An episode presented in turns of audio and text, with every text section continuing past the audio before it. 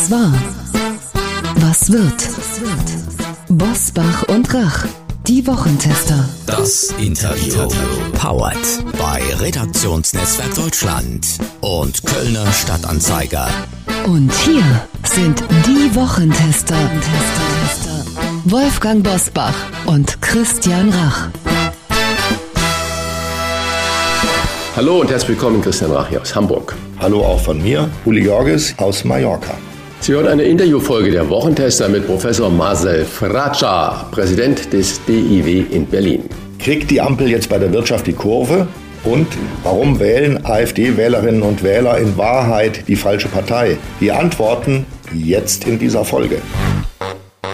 Heute zu Gast bei den Wochentestern Professor Marcel Fratscher. Der Ökonom und Präsident des DIW Berlin erklärt auf Basis einer aktuellen Studie, warum die Leidtragenden der AfD-Politik ihre eigenen Wählerinnen und Wähler wären. Und er bewertet bei den Wochentestern das Wirtschaftspaket der Ampelregierung. Die Hauptleidtragenden der AfD-Politik wären ihre eigenen Wählerinnen und Wähler. Das sagt Professor Marcel Fratscher, Ökonom und Präsident des DIW Berlin. Er ist der Frage auf den Grund gegangen, ob die parteipolitischen Inhalte der AfD im Interesse ihrer Wählerschaft sind. Mehr zu diesem überaus spannenden Ergebnis hören wir gleich. Wenn in dieser Woche politisch schon so viel diskutiert und beschlossen wird, wollen wir Marcel Fratscher natürlich auch zu den Ergebnissen der Kabinettsklausur befragen und zur Kindergrundsicherung. Wir haben also viel vor. Herzlich willkommen bei den Wochentestern Professor Marcel Fratscher. Guten Tag, guten Morgen beide. Mehr Wirtschaftswachstum und weniger Bürokratie sind zwei Verhandlungsergebnisse der Kabinettsklausur. Jedenfalls sind die dort so ausgegeben worden. Sie haben sich die Pakete genauer angeschaut. Werden Sie Ihrem Anspruch gerecht? Es sind gute Programme oder gute Elemente. Klar werden große Worte benutzt. Die größten Bürokratiereformen, die jemals eine Bundesregierung gemacht hat, ist ein bisschen dick aufgetragen. Ähm, es sind richtige Reformen. Abbau von Bürokratie ist dringend notwendig. Auch wenn das sicherlich jetzt nicht der große Wurf alleine sein wird. Denn das er würde viel grundlegende Reformen erfordern und auch bei den Steuerentlastungen für Unternehmen. Ein paar gute Punkte dabei. Ist mir auch ein bisschen zu viel Geld per Gießkanne. Also ist sieben Milliarden Euro ist jetzt auch kein Pappenstiel. Deshalb sind gute Elemente, aber jetzt nicht wirklich die Revolution oder der, der große Durchbruch. Das ist, sind es sicherlich nicht, was die beiden Instrumente schaffen. Weniger Bürokratie, wenn ich das nachfragen darf, hat doch schon Angela Merkel x-mal versprochen. Ich wette, es war vorher auch schon Helmut Kohl. Alle haben von weniger Bürokratie gesprochen und wir haben immer wieder gelernt, dass die Frösche den Sumpf nicht trockenlegen, in dem sie leben. Warum sollen wir jetzt glauben, dass es jetzt ernst wird? Ja, es ist dringend notwendig. Ähm, und die Unternehmen, meiner Ansicht nach, klagen völlig zu Recht, dass Bürokratieregulierung ihr Hauptproblem ist. Also wenn man Umfragen von Unternehmen hört und sagt, was sind denn wirklich für euch die großen Probleme, die größten Probleme, und dann kriegt man neben Fachkräfte eigentlich fast immer Bürokratie und Regulierung als das Nummer eins oder Nummer zwei Thema. Das hat, ist zu, hat zugenommen. Es ist ja nicht so, dass ähm, dass sie die letzten zehn Jahre eher weniger geworden ist, sondern es nimmt ja immer weiter zu. Ähm, wir haben mehr europäische Regulierung, was ja auch richtig ist, dass man das gemeinsam europäisch macht. Aber dann setzen wir in Deutschland auf Bundesebene nochmal was drauf und dann machen die Länder nochmal was zusätzlich. Ähm, und das führt eben dazu, dass auch mittelständische Unternehmen äh, wahnsinnig viele Ressourcen dafür aufbringen müssen, das zu bearbeiten. Und zweitens, und jetzt aus ökonomischer Sicht ist das wirklich das Kernproblem wenn Sie Unternehmerin oder Unternehmer sind, dann und Sie überlegen, investiere ich jetzt, schaffe ich neue Maschinen an, entwickle ich ein neues Produkt, dann machen Sie das nur, wenn Sie eine gewisse Planungssicherheit haben oder einen klaren Horizont haben. Und Bürokratie und Regulierung, die sich ständig auch noch ändern, bedeutet, dass Sie das genau nicht haben. Also äh, es ist dringender geworden, ähm, auf jeden Fall. Aber letztlich ist das vielleicht die schwierigste Reform, die eine Politik, eine Regierung machen kann. Es ist leicht, Geld zu verteilen, idealerweise per Gießkanne, so wie man das in der Corona-Pandemie oder auch jetzt in den letzten anderthalb Jahren in der Krise gemacht hat. Das geht schnell, kostet natürlich auch eine Menge, ähm, aber Reform der Bürokratie, das heißt Besitz, an die Besitzstände zu gehen, Menschen, Interessen, mächtigen Lobbyinteressen, ähm, ihre ja, Interessen letztlich zu beschneiden. Und das ist verdammt hart. Herr Fratscher, wenn wir jetzt schon über Abbau der Bürokratie reden, mich interessierte das schon immer. Ich war damals Ende der 90er Jahre, als dieser Film Matrix mit Keanu Reeves herauskam, wo ja deutlich gezeigt wurde, was jedenfalls nach Ansicht der Macher von der Zukunft zu erwarten ist, dass die Computertechnologie, die, die maschinengetriebene Welt uns irgendwann dominiert. Ich bin ja von Haus aus Mathematiker und äh, das hat mich immer fasziniert, aber ich habe es immer so nicht richtig verstanden und heute habe ich das Gefühl, dass wir die Matrix schon haben, nämlich die Bürokratie, dass die Bürokratie diese Matrix darstellt, die sich selbst immer erneuert und die selbst sich schützt um vor Veränderungen gewappnet zu sein. Ein Bürokratiehemmnis wird abgebaut, zwei neue kommen dafür dazu. Täuscht mich dieser Eindruck, äh, wenn, wenn man Mittelstandserhebungen oder die äh, Zahlen sieht, dass sich die Selbstständigen nicht mehr trauen, wirklich zu gründen, weil der Wust an Anforderungen, Dokumentationspflichten und so weiter und so fort überhand nimmt. Wie können wir wirklich dagegen vortun? Nicht nur der Lobbyismus, der sich dann da vielleicht grämt. Also wenn man sich, muss sich ja erstmal fragen, wo kommt diese Bürokratie und diese Regulierungswut her? Sie haben sicherlich recht, das System, wie Sie es jetzt nennen mit der Matrix, äh, schützt sich selber und, und stärkt sich auch noch selber. Also sprich, Bürokraten wollen immer noch mehr äh, Bürokratie und noch mehr Leute und gewisserweise noch mehr Einfluss.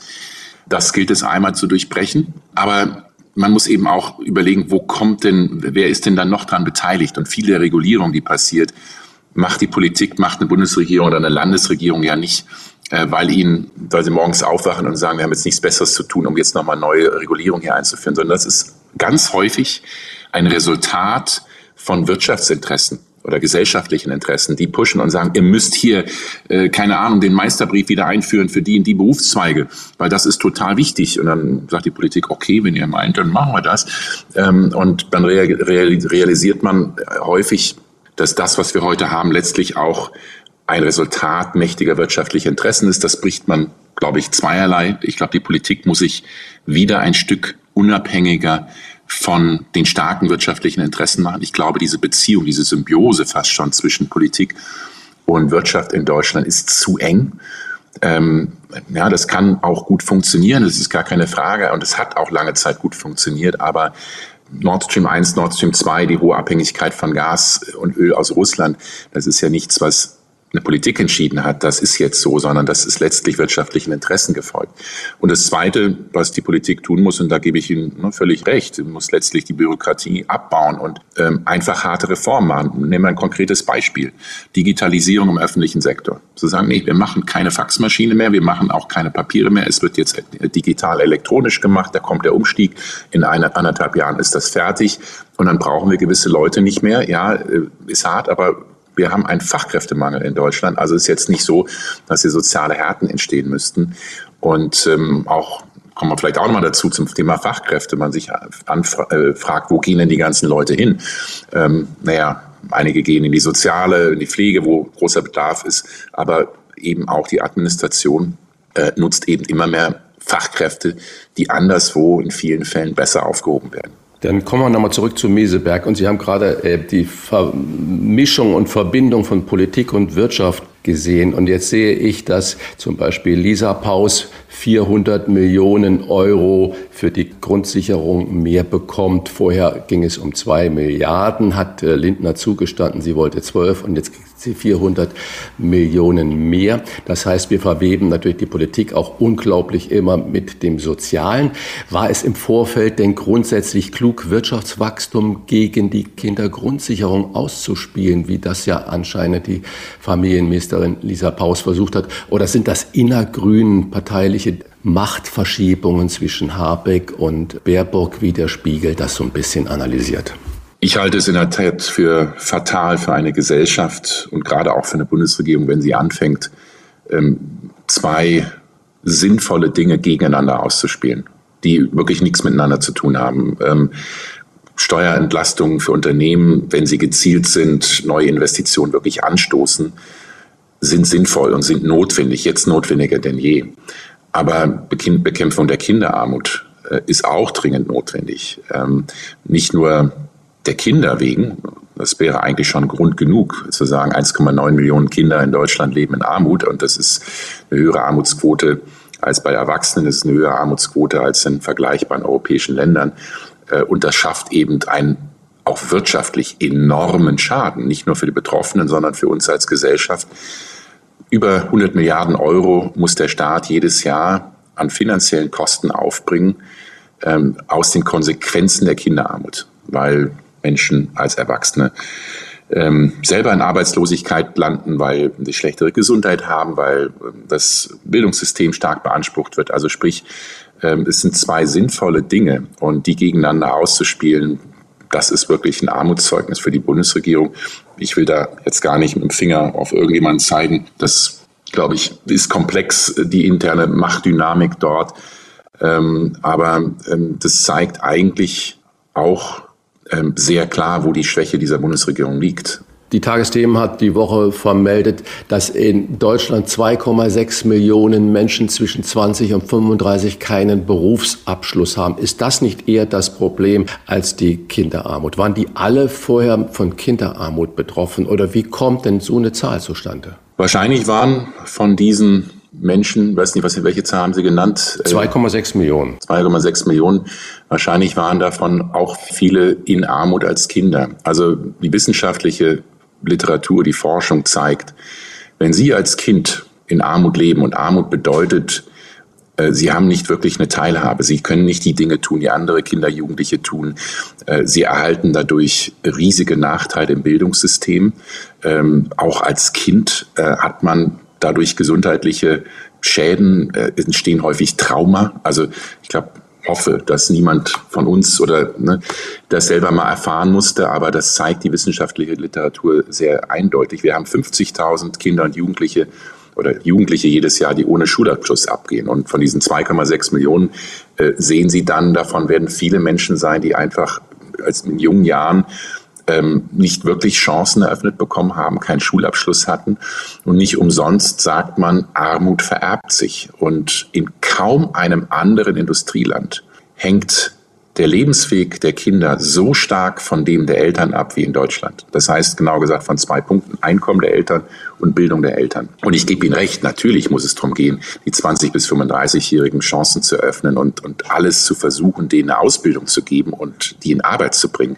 Aber man muss doch viel früher ansetzen. Und das ist mein Punkt. Wenn Sie Kinder in Kinderarmut fallen lassen und wenn es nur für zwei, drei Jahre ist, entsteht hier ein Schaden, den Sie nicht wirklich in den meisten Fällen wieder aufholen können. Und deshalb kann man das eine tun, ohne das andere zu lassen. Also auch hier würde ich sagen, natürlich mehr Investitionen in Bildung und Integration in den Arbeitsmarkt. Aber man muss eben viel früher ansetzen. Und übrigens, auch das zeigt die wissenschaftliche Forschung. Nur ein letzter Satz. Die frühkindliche Bildung, die ersten sechs Jahre des Lebens sind entscheidend. Und da sind wir Deutschen besonders schlecht, weil eben die Ausstattung von Kitas, zu wenig Betreuerinnen und so weiter in Deutschland einfach immer noch weit hinter internationalen Standards liegt. Auf den ersten Blick hat Lisa Paus sich ja eine Niederlage eingehandelt, muss man so zu sagen. Ähm, auf den ersten Blick nämlich hat sie nur 2,4 Milliarden Euro geholt für ihre Kindergrundsicherung. Das ist nicht viel ähm, und äh, kaum weniger als das, was ähm, Christian Lindner von Anfang an geben wollte. Aber nun hat sie selbst vorgerechnet, dass im Einzelfall die Kinder zwischen gut 300 und bis über 500 Euro im Monat bekommen werden. Das sind ja stolze Beträge und das Ganze werde auf wahrscheinlich um die 10 Milliarden im Jahr anwachsen. Sind diese, wenn es so wäre, diese 10 Milliarden nicht viel besser eingesetzt, wenn man sie in Kitas, äh, Schulen und Nachhilfeunterricht und was ansonsten notwendig ist, um Kinder fit zu machen für Bildung und Aufstieg? Auch zu Ihrer zweiten Frage würde ich mit meiner letzten Antwort nochmals antworten. Es geht nicht um das Entweder-Oder. Natürlich muss der Staat mehr in Bildung investieren. Wir haben im internationalen Vergleich ein schlechtes Bildungssystem. Die 10 Milliarden werden verteilt und fehlen dann im Bildungssystem. Naja, da haben Sie ja implizit die Behauptung, ähm, die Schuldenbremse ist hoch und heilig. Äh, der Staat darf nicht mehr Schulden aufnehmen. Und das ist ja auch so ein sehr deutsches, eine sehr deutsche Obsession.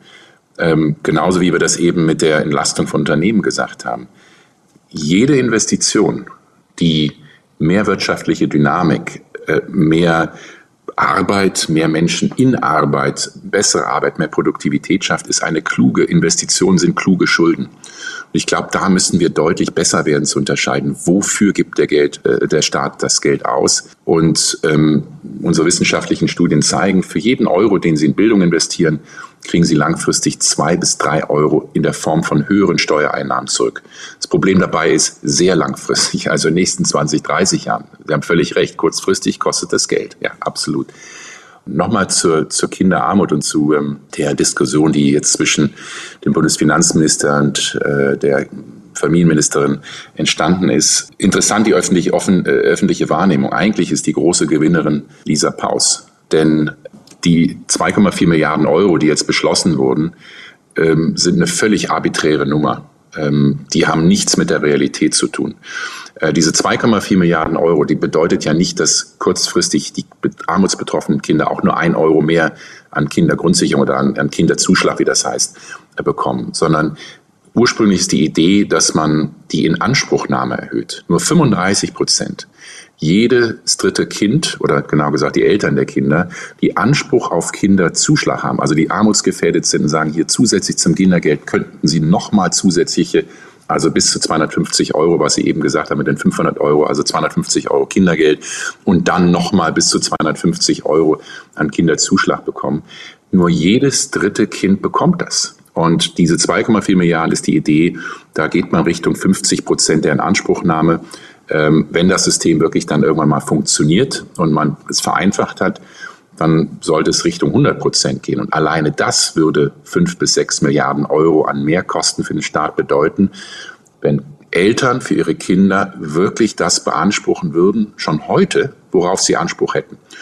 Und dann kommt der zweite Punkt, weshalb ich glaube, die Summe über die nächsten fünf Jahre über, weit über zehn Milliarden steigen wird, nämlich die Anpassung des sogenannten soziokulturellen Existenzminimums. Wir haben es diese Woche gesehen mit dem, mit, der, äh, mit dem Bürgergeld. Wenn sich einige daran erinnern, das wurde erhöht von 502 Euro auf 563 Euro, um 61 Euro. 12 Prozent klingt viel, 61 ähm, Euro nicht ganz so viel.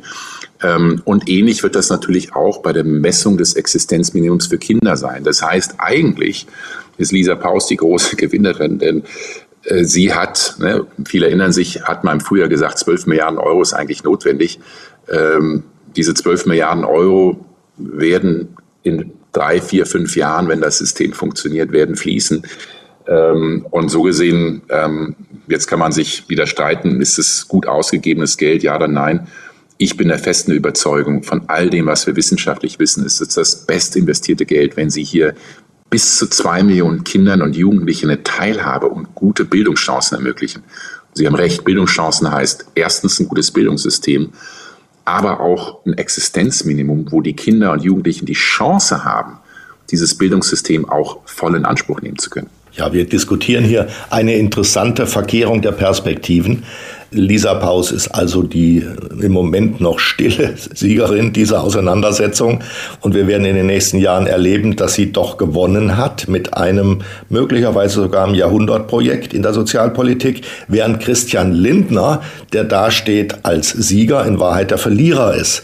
Er hat ja immer argumentiert, es müsse erst erwirtschaftet werden, was dann verteilt werden kann. Was ist falsch an dieser Position? Falsch ist die Aussage, dass erst erwirtschaftet werden muss, was dann verteilt werden kann. Und jede Unternehmerin und Unternehmer weiß, so funktioniert das nicht. Wenn ich als Unternehmer äh, wirklich etwas verändern will, ich will einen neuen Geschäftsbereich aufbauen, ich will eine neue Technologie einsetzen, ich will wirklich zusätzliche Leute einstellen, dann muss ich investieren. Das heißt, ich muss erst einmal in die Schulden gehen. Und ähm, das Gleiche gilt für einen Staat. Bildung in Kinder und Jugendliche investieren, ist natürlich erstmal Schulden. Die ersten 25, 20, 25 Jahre des Lebens eines Menschen muss der Staat richtig viel Geld in die Hand nehmen, um in diese Menschen zu investieren, damit sie sich dann, Entschuldigung, diese sehr Ökonomensprache, sich dann rechnen, in Anführungszeichen finanziell, nämlich dann, dass sie Erwachsene werden und gute Arbeit haben, ähm, richtig gute Arbeit machen und damit eben auch hohe Steuern zahlen. Und das ist die Logik für ein Unternehmen, das ist aber auch die Logik für einen Staat. Und wenn ich einen Kritikpunkt hätte heute, ist, dass wir in Deutschland viel zu wenig in Kinder und Jugendliche investieren. Nochmals, Bildungssystem in Deutschland PISA-Studien, internationale Vergleiche, fällt Deutschland immer weiter zurück. Und gleichzeitig klagen die Unternehmen und sagen, uns fehlen die Fachkräfte. Gut, hat auch was mit der Demografie zu tun. Aber Sie haben es ja eben selber gesagt, 2,6 Millionen Menschen zwischen 20 und 35 ähm, sind nicht in Arbeit oder nicht wirklich richtig in Arbeit. Das ist doch ein unglaubliches Potenzial, was wir dort auch wirtschaftlich vergeben und vertun und dann besser früher in diese Menschen zu investieren, dass gar nicht erst so viele Menschen hinten runterfallen. Das ist doch die beste Investition, die ein Staat tätigen kann. Was Sie sagen, dass ein Unternehmen auch Schulden machen muss, sprechen Sie mal bitte mit kleinen Unternehmen, mal mittelständigen, mittelständigen meine ich nicht jetzt Unternehmen, die 500 Leute haben, sondern 30 Leute haben, 40 Leute haben. Wenn die probieren, bei den Banken mit den ganzen Basel-Vorschriften einen Kredit zu bekommen für neue Geschäftsfelder oder neue Investitionen, dann wird die Banken das im Prinzip immer ablehnen, es sei denn, es ist irgendeiner Stelle Kapital vorhanden, was diese neuen äh, Kredite dann decken kann. Also äh, mal Klartext gesprochen, wenn das wirklich so ist, wie Sie das sagen. Und wir hören aber überall, dass die Menschen, die sich selbstständig machen wollen, dass diese Quote unglaublich nach unten geht, dass viele kleine und Mittelunternehmen wirklich klagen. Wie ernst ist denn die Wirtschaftslage aus Sicht von einem erfahrenen Ökonom, wie Sie das sind, in Deutschland wirklich? Ist das eine Presseente, dass wir da alle äh, jetzt eine, eine Lame Duck sind oder ist da wirklich was dran? Da ist was dran, gar keine Frage. Ich glaube, es ist wichtig zu unterscheiden, wo wir herkommen und wo wir hingehen. Deutschland hatte wirtschaftlich goldene 2010er Jahre. Die Exportunternehmen, die großen Industriekonzerne haben global ihre Marktanteile ausgebaut haben riesige Gewinne eingefahren, haben ihre Produktion erhöht. Automobilhersteller sind die besten Beispiele. Enorm erfolgreich, tolle Produkte, ähm, richtig erfolgreich. Und Erfolg macht manchmal faul und etwas träge. Und ich glaube, in dieser Situation sind gerade die großen Industriekonzerne, also die, die wirklich die, das Rückgrat der Wirtschaft jetzt global ausmachen. Sie haben recht, die meisten Beschäftigten sind bei kleinen mittelständischen Unternehmen, komme ich gleich nochmal darauf zu sprechen. Aber als Wirtschaft als Gesamtes waren das sehr erfolgreiche 2010er Jahre. Und in diesem Erfolg wurden wichtige Dinge verschlafen, äh, nämlich neue Technologien umzusetzen, ähm, globale Lieferketten neu aufzusetzen. Man hat sich viel zu stark in die Abhängigkeit von Russland bei Energie und in vielen anderen Bereichen viel zu stark in die Abhängigkeit von, von China begeben. Und das rächt sich jetzt. Also das müssen die Unternehmen korrigieren. Ähm, ähm, haben sicherlich da eine Zeit lang verschlafen. Hinzu kommt ähm, Pandemie, Energiekrise, was das alles noch mal dringender macht. Ähm, also sprich, die Vergangenheit ist, die letzten 10, 15 Jahre waren sehr gut.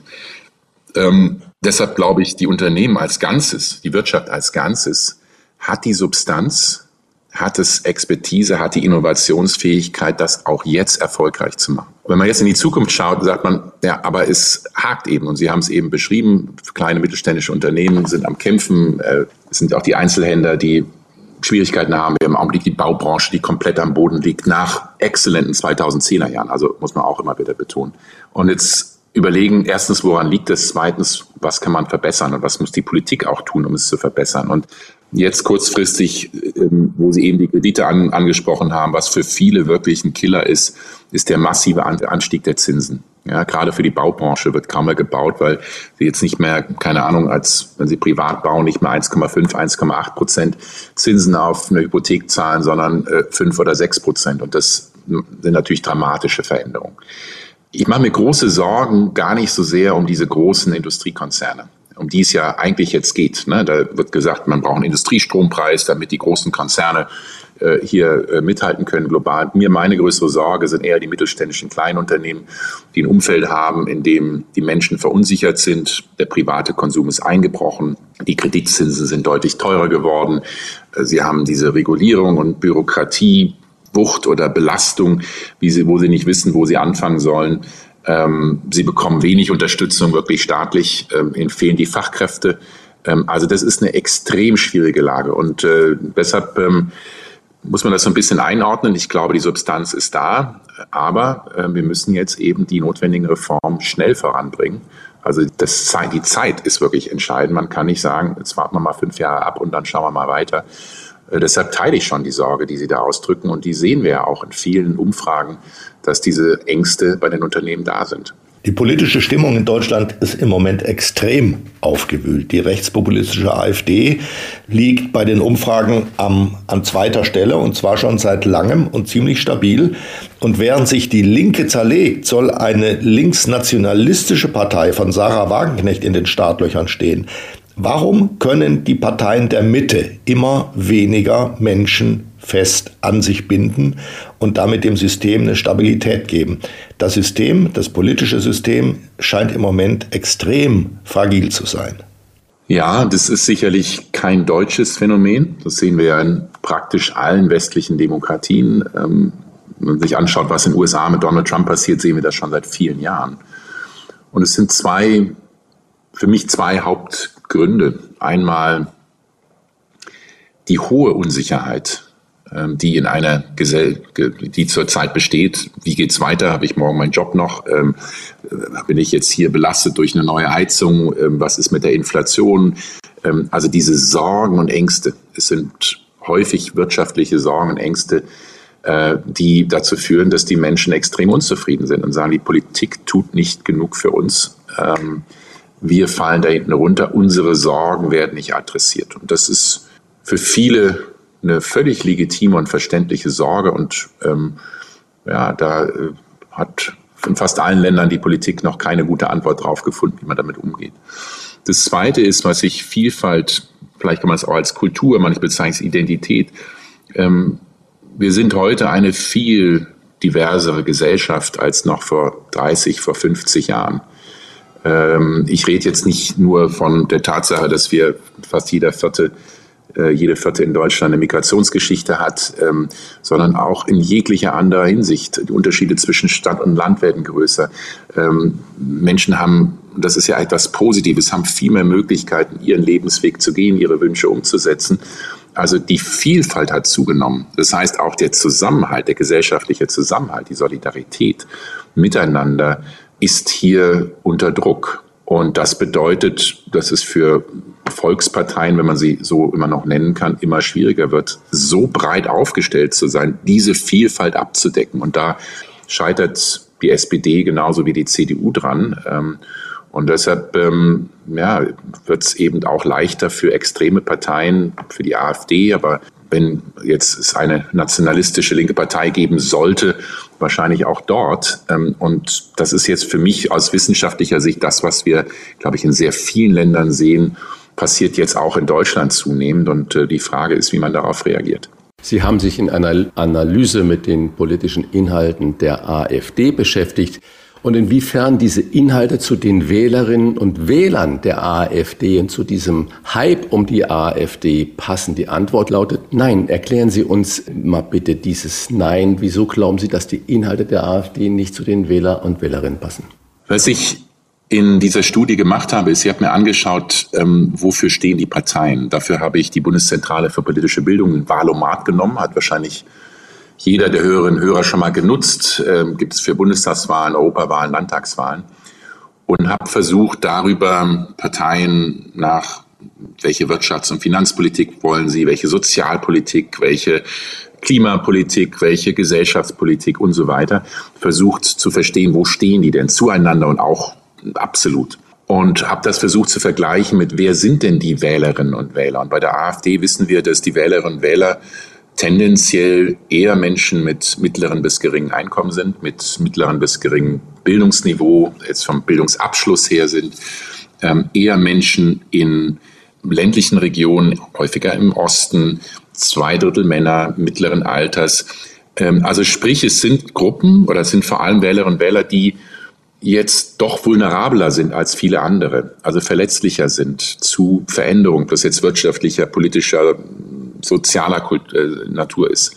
Und wenn man sich dann anschaut, wofür steht die AfD, dann realisiert man eigentlich nicht für das, was diese Gruppe äh, an Wählerinnen und Wähler der AfD wirklich eigentlich, wo, wo die wirtschaftlich von profitieren würden. Erstens, AfD steht für eine extrem neoliberale Wirtschafts- und Finanzpolitik, heißt Steuern für die Topverdiener senken, Solidaritätszuschlag abschaffen, Erbschaftssteuer für die Hochvermögenden äh, abschaffen, ähm, äh, weniger Staat, der Staat massiv beschneiden, der Markt regelt das, also mehr Wettbewerb.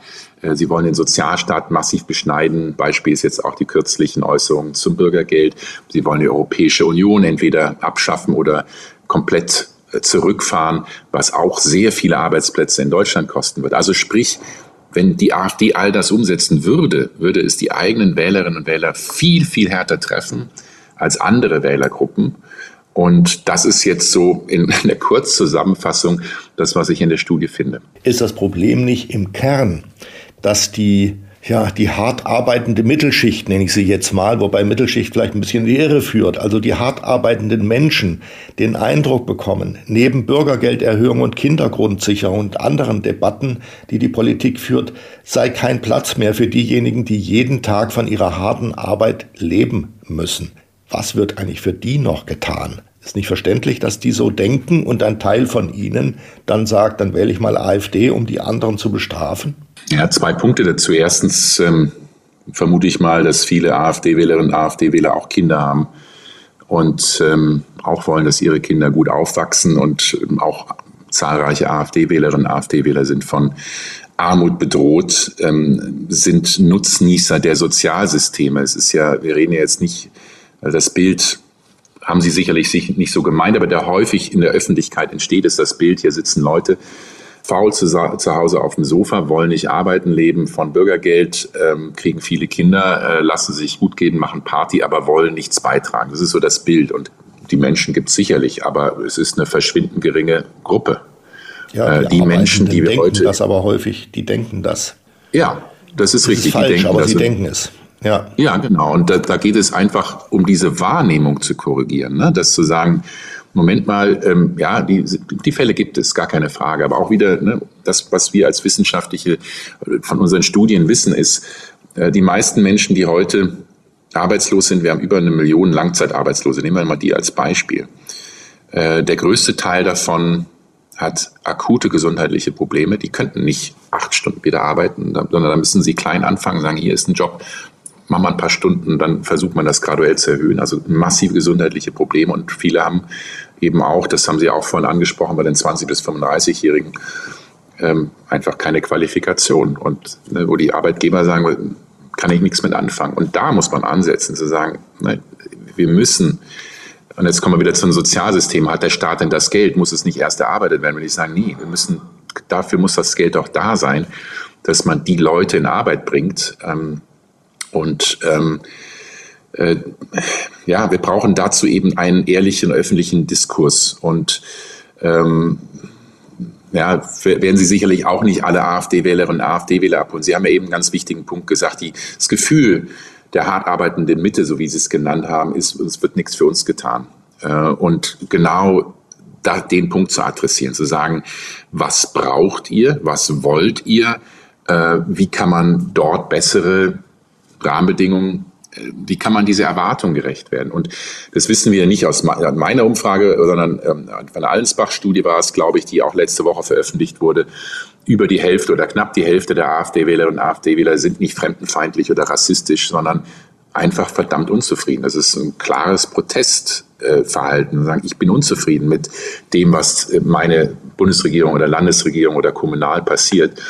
Und da wirklich auf die Sorgen einzugehen, ich glaube, das ist ganz wichtig. Also das ist mir auch nochmal wichtig äh, zu betonen, die Sorgen der Menschen ernst zu nehmen. Und die viele AfD-Wählerinnen und AfD-Wähler haben berechtigte Sorgen. Und da muss die Politik in den Dialog gehen. Äh, erstens den Menschen sagen, was, wo, wo ist euer Problem? Was können wir tun? Und zweitens eben auch aufzuklären, zu sagen, seid vorsichtig mit den Populisten, weil ähm, wenn ihr wirklich das bekommt, was ihr hier wählt, dann geht's euch nämlich noch verdammt viel schlechter, als, als es jetzt ist, äh, schon, schon der Fall ist. Herr Fratscher, Sie haben gerade gesagt, aufklären muss man, wenn man diese Zahlen, die Sie gerade genannt haben, und wenn Sie sagen, da ist natürlich viel Nichtwissen oder Vorurteile drin, wenn man dann aber gerade wie diese Woche vom dem Arbeitsagentur in Nürnberg vermeldet, dass Sie so gut wie keine arbeitslosen Menschen mehr in Job vermitteln können, so gut wie keine. Diese Quote ist extrem gesunken. Dann fragen sich natürlich viele Leute, sind die, die dort dann gemeldet sind, wirklich alle krank oder arbeitsunfähig? Und gegenüber steht dann natürlich diese Zahl, dass eine vierköpfige Familie erhält im Schnitt 2311 Euro Bürgergeld. Das ist ja fast so viel wie eine Durchschnittsverdienerfamilie. Muss man dann nicht wirklich in die Aufklärung gehen und muss die, die arbeiten und dann ihre 2500 Euro bekommen, muss man denen nicht dann erzählen, wie diese Zusammenhänge sind. Ansonsten entsteht doch dieses Gefühl, dieses Ungleichgewichtsgefühl, äh, wo man sagt, okay, warum soll ich mich denn da krumm machen? Ja, aber auch da muss man natürlich wieder die Fakten wirklich auf den Tisch legen und Entschuldigung, dass ich Sie da korrigiere, aber äh, eine arbeitende Familie äh, verdient mehr, ne? also kriegt mehr.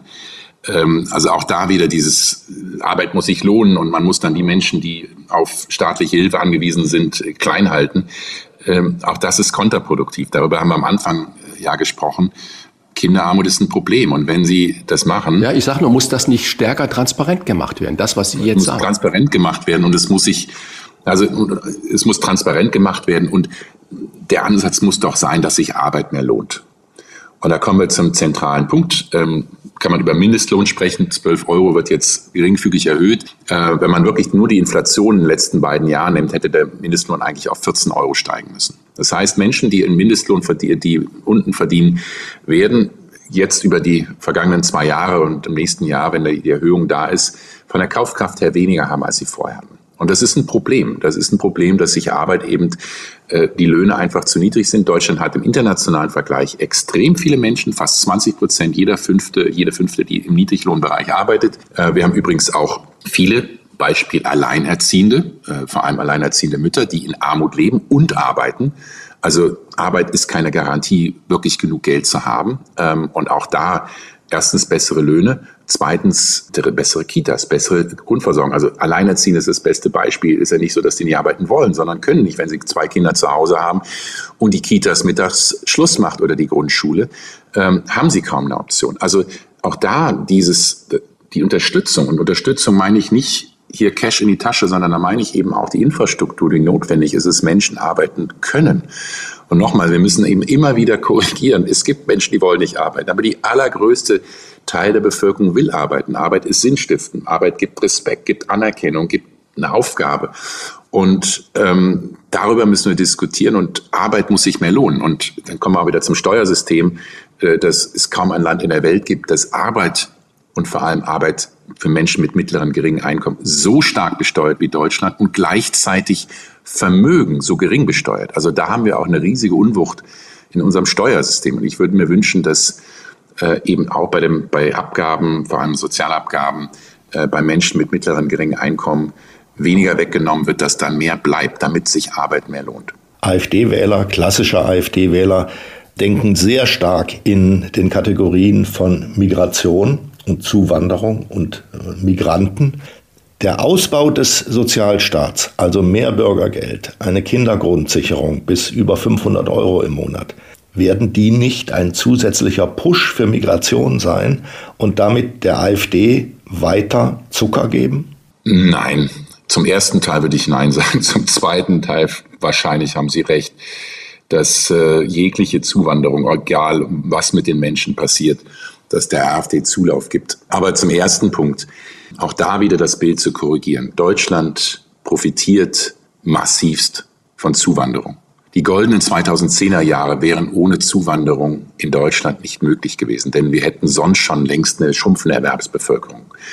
Deutschland hat in den 2010er Jahren vor allem von Zuwanderung aus Europa profitiert. Es gab Jahre, da sind 80, 90, 100.000 Polinnen und Polen netto jedes Jahr nach Deutschland gekommen. Äh, wir haben Jahre gehabt für Deutschland als Ganzes, wo 400, 450.000 Menschen aus anderen europäischen Ländern netto nach Deutschland gekommen sind. Also gut ausgebildete Ärztinnen, Ärzte äh, aus Bulgarien, Rumänien, die dann dort fehlen, sind nach Deutschland gekommen. Also ja, wir haben eine Menge Geflüchtete bekommen, nach 2015, auch jetzt in der Ukraine, im Ukraine-Krieg. Ähm, die wollen nicht kommen, die müssen kommen, äh, weil, ne, weil Krieg in ihrem Land ist und äh, sie fliehen. Und da ist doch die Aufgabe, das ist eine Herkulesaufgabe, die ist schwierig äh, zu sagen, wie können wir den Menschen, wenn sie bleiben können und bleiben wollen, wie können wir die wirklich schnell und gut integrieren. Äh, und das ist die Herausforderung. Und Ja, zur AfD-Wählerschaft. Ähm Sie haben ja völlig recht, was Europa angeht. Aber die AfD-Wähler schauen doch auf die Migranten aus Afghanistan und dem Irak und, und Syrien, aus Ländern, wo die Menschen, die kommen, nicht unmittelbar und auch nach, manchmal nach vielen Jahren noch nicht in den Arbeitsmarkt integrierbar sind. Also es ist die ungewünschte und auch die illegale Migration, die diskutiert wird. Ja, jetzt muss man so ein bisschen, ich tue mich immer schwierig mit dem Begriff illegale Migration. Ne? Hm. Was, was ist illegal, was ist legal? Ne? Ähm, also Menschen kommen äh, und äh, haben nach, auch nach unserem Grundgesetz das Recht, Asyl zu beantragen. Ähm, es kann abgewiesen werden. Äh, es ist gut, wenn man das, wenn man schnell Klarheit schafft. Ich glaube, das ist eher das Problem, dass man hier ähm, diese Hängepartien hat, die schlecht sind für alle, schlecht für die Betroffenen, weil sie dann irgendwo ein, zwei, drei, vier Jahre sitzen, nichts machen dürfen und das ist schlecht für die Gesellschaft. Aber ähm, prinzipiell, glaube ich, sollten wir schon unser moralisch unser, unsere Flagge hochhalten und sagen, wir haben hier Rechte und wir haben eine Verpflichtung anderen gegenüber. Es geht darum, wie wir damit umgehen und wie schnell wir es und, und gründlich wir es machen. Und äh, ich glaube, da sollte die Kritik ansetzen, nicht die Tatsache, dass Menschen äh, aus Verzweiflung, ich glaube, keiner äh, begibt sich auch aus Afghanistan auf den Weg und ähm, gibt sein letztes Hemd und riskiert sein Leben mit einer Überfahrt übers Mittelmeer um sich hier in die soziale Hängematte zu legen. Also ich glaube, auch das Roger, ist aber Entschuldigung, ja. ich muss da Uli Jörges mal kurz stärken. Äh, der wissenschaftliche Dienst äh, des Bundestages gibt folgende Zahlen heraus. Drittstaatler, die ein Asylverfahren durchlaufen, erhalten in Deutschland pro Monat 410 Euro, in Großbritannien 210 in Schweden 180 Euro, in Griechenland 150 und in Ungarn nur 60 Euro.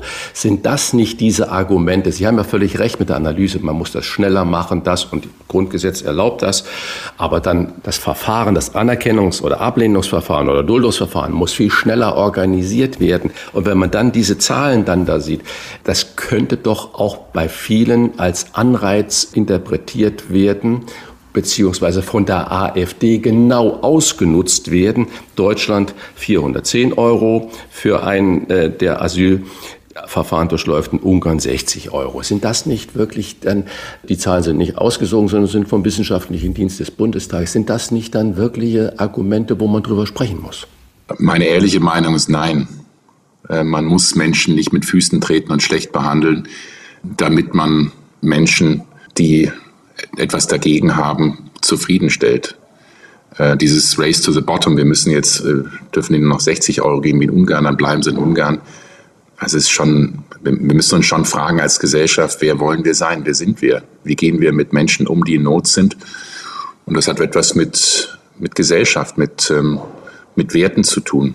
Und, naja, es geht ähm, jetzt aber in dieser Frage, das ist nicht meine Position gewesen, sondern äh, geht darum, ob das nicht AfD-Wähler stärkt, solche Sachen. Ne? Sie haben ja völlig recht. Dass ja, gehen wir nochmal gehen wir noch mal überein. Zu, ne? ja, ja, gehen wir nochmal zurück zu AfD-Wählerinnen und AfD-Wähler. Ähm, die Frage ist, wenn Sie jetzt wirklich den Geflüchteten nur 60 Euro zahlen würden und sie auf dem Schiff unterbringen, so wie die Briten das gerade machen, damit sie bloß nicht irgendwie an Land sind. Würden die Leute dann CDU wählen oder, oder Grüne oder was auch immer? Oder gäbe es da nicht andere Themen? Also man muss sich doch anschauen, was sind die Ursachen? Und was wir finden in Deutschland ist, dort, wo die AfD-Wählerschaft besonders hoch ist, in den Wahlkreisen, gibt es am wenigsten Ausländer. Das haben wir in der Studie, in zwei Studien, 2018, 2019 gefunden. Es geht doch um etwas anderes. Die Menschen, die da sich empören und sagen, wie kann das sein? Kriegen doch die Menschen gar nicht zu Gesicht, sondern da ist, da sitzt etwas anderes, da ist doch ein anderer Grund dahinter, weshalb diese Menschen unzufrieden sind, weil es ist ja nicht so, dass sie die Geflüchteten bei ihnen zu Hause einquartieren und sagen, so jetzt nehmen wir ihnen die Hälfte des Essens weg äh, und die Hälfte ihrer Leistung wird auch gekürzt, damit diese Menschen, äh, das ist ja nicht so, äh, sondern ähm, wir müssen doch verstehen, was sind die Ursachen dafür. Und wir haben ja eben auch schon darüber gesprochen. Ähm, ich glaube, es sind eben diese zwei Faktoren. Da ist eine zutiefste Verunsicherung und Frustration und auch eine fehlende Anerkennung. Ne, es ist nicht kein Zufall, dass das eben auch gerade im Osten die AfD-Wählerschaft wie viel stärker ist. Also da muss man schon sich ehrlich machen und die, die Gründe anschauen. Und die sind ja legitim, die sind ja verständlich, wieso Menschen unzufrieden, frustriert sind und eben auch die ökonomischen Faktoren. Und dann sind wir wieder bei der Diskussion über Chancen, über gute Einkommen, dass Arbeit honoriert wird. Also ich glaube, darüber die Ursachen adressieren, aber nicht die Symptome. Das wäre meine kurze Reaktion auf diesen Punkt. Ich will nur noch als letzten Satz meinerseits äh, das nochmal versuchen, auf einen bestimmten Punkt zu lenken und zu sagen, da könnte Unheil liegen, was die AfD angeht. Das ist nämlich der Staat in einem Moment, wo die Migration wieder dramatisch anschwillt, der Sozialstaat dramatisch ausgebaut wird. Das ist doch eine Gleichzeitigkeit, die wirklich Wasser auf den Mühlen der AfD sein kann, oder? Auch wenn Sie sagen, und ich sage das auch, es gibt Dinge, die man einfach nicht vermeiden kann, aber es wird sicher Betrachtungen geben, wie viele der Kinder, die in Armut leben, Migrantenkinder sind. Ja, da haben Sie recht. Nur auch da nochmal, ne? also die meisten Gelder des Sozialstaats gehen nicht an Migranten und nicht an äh, Geflüchtete, sondern an Deutsche. Und ich glaube, auch da muss man wieder hinschauen, wenn man das Gegenteil machen würde, die Sozialsysteme abbauen würden, so wie die AfD-Wählerinnen oder wie die AfD, Entschuldigung, nicht die Wählerin, äh, das fordern, würden AfD-Wählerinnen, AfD-Wähler auch sehr hart getroffen. Und ich glaube, wir kommen wieder zu dieser Diskussion zurück. Arbeit, Anerkennung für Arbeit. Arbeit muss gut bezahlt sein, Anerkennung der Lebensleistung. Ich glaube, da muss der Fokus sein. Ähm, und ähm, da wird zu wenig getan. Und vielleicht noch mal ein letzter Punkt, ähm, weil das war der, wir haben in unseren Studien 2018, 2019 gefunden, der wichtigste Erklärung für in welchen Wahlkreisen die AfD besonders stark in den Bundestagswahlen, Europawahlen waren, ist die Demografie. Dort, wo junge Menschen weggehen, weil sie keine Zukunftsperspektiven haben, ist die AfD Stimmanteil dramatisch höher. Ist nicht der einzige Grund, hat viele andere, also es ist multikausal, aber das ist so der wichtigste Faktor von vielen. Und das fand ich interessant und das verstehe ich ja auch. Wenn Sie als Eltern sagen, ne, jeder sagt, meinen Kindern soll es mal besser gehen als mir. Ich will, dass es denen gut geht. Ich will auch, dass sie hier zu Hause, in meiner Heimat, in unserer Heimat eine, eine Zukunft haben. Und wenn Sie dann realisieren, die jungen Menschen gehen weg, weil sie sagen, hier, Papa, Mama, ich, was soll ich hier? Kann doch nicht. Ich gehe woanders hin.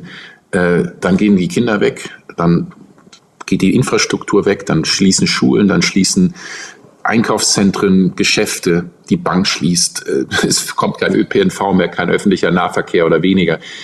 Und das ist ja, das ist ja total deprimierend. Und da kann ich komplett nachvollziehen, diese Unzufriedenheit. Nur wiederum, ähm, Leistung für, für AsylbewerberInnen und Bewerber für andere Menschen zu beschneiden, Menschen auszugrenzen, löst doch das Problem nicht. Vielen Dank für diese nachdenklich machenden, aber auch erhellenden Einsichten zum AfD-Paradox. Das war Professor Marcel Fratscher, Ökonom und Präsident des Deutschen Instituts für Wirtschaftsforschung in Berlin. Danke für das tolle Gespräch. Ich danke Ihnen beiden. Vielen Dank. Bosbach und Rach. Im Internet diewochentester.de das waren die Wochentester, das Interview mit Unterstützung vom Kölner Stadtanzeiger und Redaktionsnetzwerk Deutschland. Wenn Sie Kritik, Lob oder einfach nur eine Anregung für unseren Podcast haben, schreiben Sie uns auf unserer Internet- und auf unserer Facebook-Seite. Fragen gerne per Mail an kontakt@ diewochentester.de und die Wochentester schreiben wir zusammen. Wenn Sie uns auf einer der Podcast-Plattformen abonnieren und liken, freuen wir uns ganz besonders. Die neue reguläre Folge hören Sie am Freitag um 7 Uhr. Danke für Ihre Zeit. Was war? Was wird? Wolfgang Bosbach und Christian Rach sind die Wochentester. Ein Maßgenau Podcast. Powered bei Redaktionsnetzwerk Deutschland und Kölner Stadtanzeiger.